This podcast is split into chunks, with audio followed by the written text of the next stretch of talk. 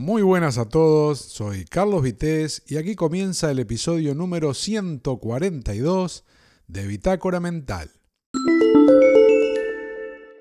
Allá por la Edad Media, en las posadas y tabernas de la época, en lo que respecta a la gastronomía, estaba muy de moda ofrecer un plato que resultaba tan atractivo como deseado. Y era la carne de liebre, que se hacía principalmente en estofados y obviamente se cobraba un precio acorde a la calidad que se estaba ofreciendo. Pero, como desde tiempos inmemoriales el ser humano ha sido imperfecto en varios aspectos y entre ellos la falta de honradez por parte de demasiados representantes de la especie, resulta que los iluminados de turno pronto descubrieron que una variante en el menú bajaba los costes significativamente sin despertar casi sospechas en el incauto comensal que de buena fe estaba dispuesto a desprenderse de sus dineros con el fin de disfrutar, en este caso, una sabrosa liebre. La variante del menú también tenía cuatro patas, y a pesar de que mm, de él se dice que tiene siete vidas, ya se sabe que la suerte un día se termina, y resulta que un gato desprendido de su piel no se diferencia a simple vista del cuerpo de una liebre en las mismas condiciones. De esta forma, eh, los cocineros de poco fiar tuvieron la posibilidad de proveerse a coste cero, bueno, o casi, ¿no? de cantidad de piezas que podían llegar al plato del cliente, bueno, bien condimentados y acompañados de lo necesario para evadir los controles, eh, digamos, de los paladares menos exquisitos y pasar totalmente desapercibidos siendo cobrados a precio de la más exquisita y exclusiva liebre cazada por pedido. De ahí surge la conocida expresión de dar gato por liebre, aunque no era el único engaño que se hacía por aquellos días, ya que también se prometía en algunos casos carne de ternera, pero en realidad lo que iba en el plato era otra cosa. Por eso, la expresión se fue haciendo cada vez más popular y ya no quedó circunscrita a la parte culinaria, ¿no? sino que también se extendió a todo tipo de situaciones en las que uno, bueno, de buena fe compra algo, ¿eh? paga lo que realmente vale, pero recibe a cambio un producto, digamos, de inferior calidad y por supuesto precio, ¿no? ¿Y a qué viene todo esto?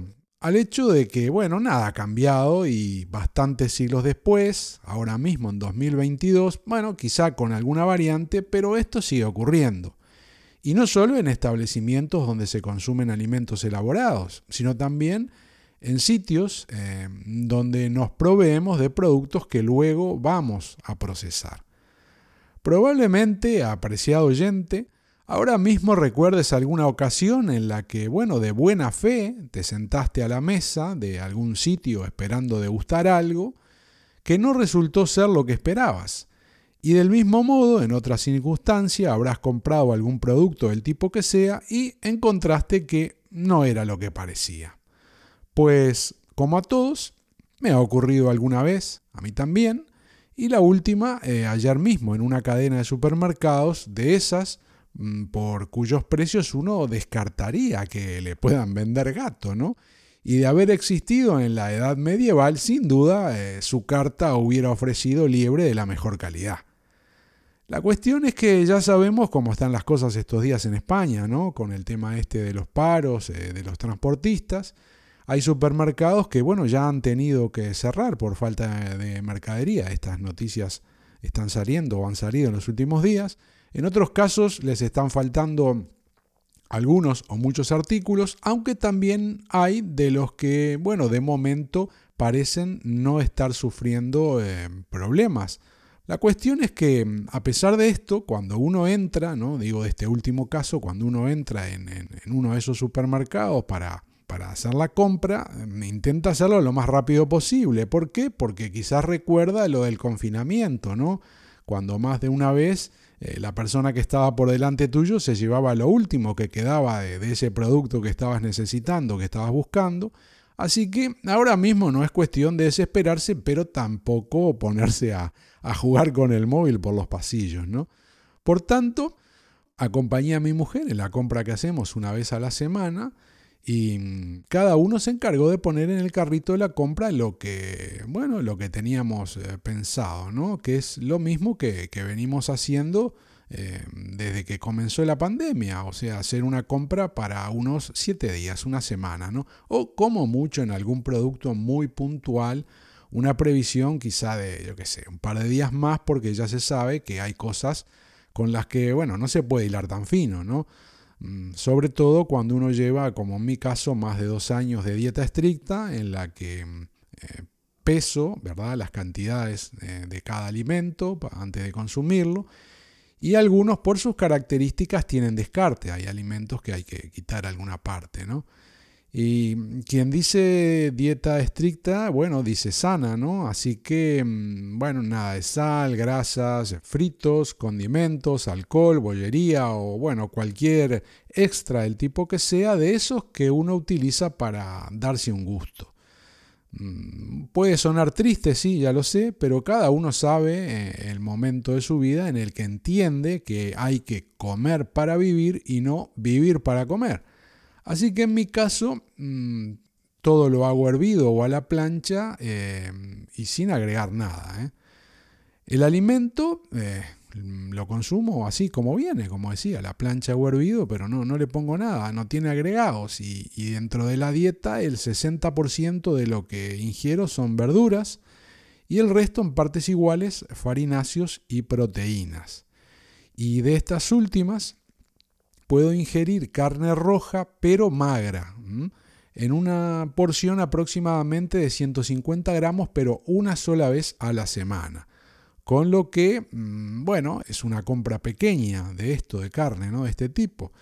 Y para evitar desperdicios eh, con tema de grasas y demás, el solomillo encaja a las mil maravillas, porque es un producto que en los supermercados eh, se suele encontrar envasado en porciones pequeñas, por su precio sobre todo. ¿no?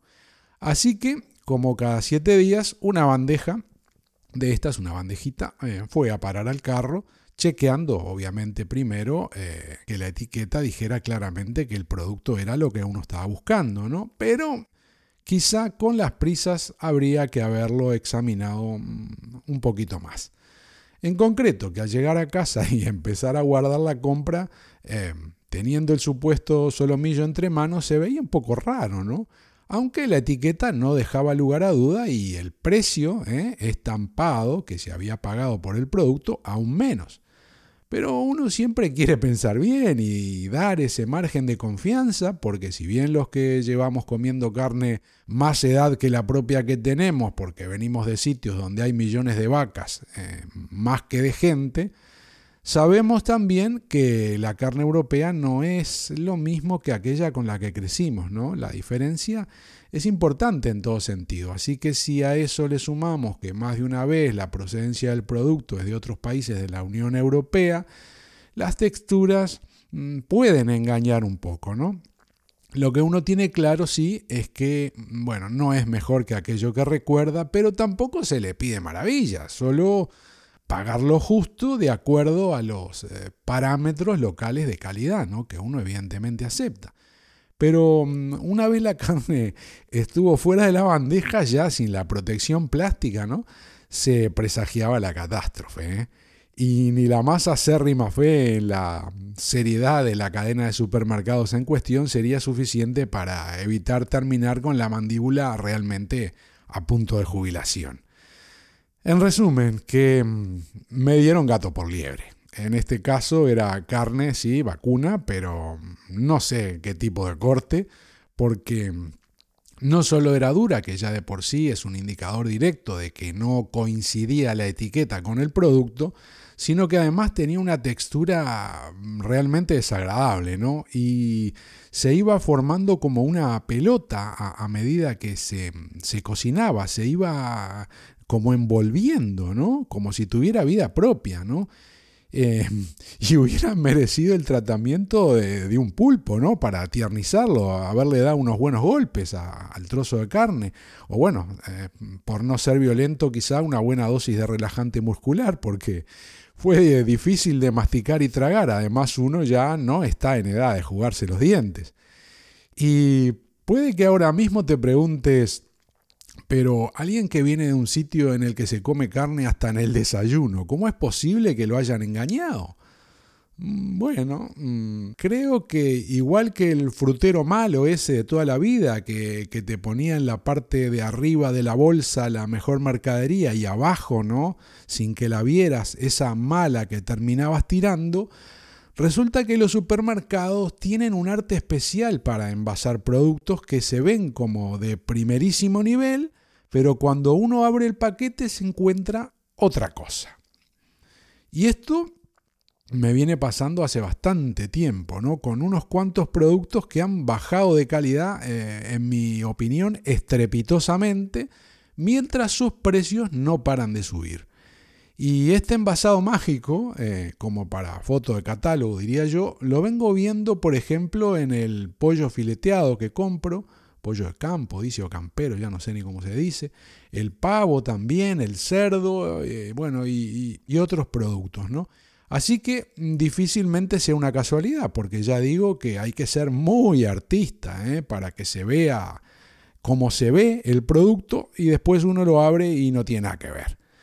¿Qué ocurrió en esta porción específica de supuesto solomillo?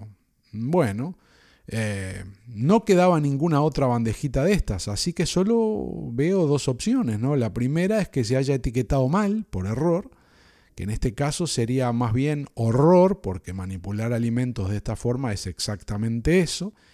Y la segunda opción es que se haya hecho mm, con premeditación, ¿no? Algo que nadie quiere creer, pero con más fe se sentaban a la mesa en alguna reputada casa de comidas medieval, pagaban liebre y terminaban con el gato en el estómago.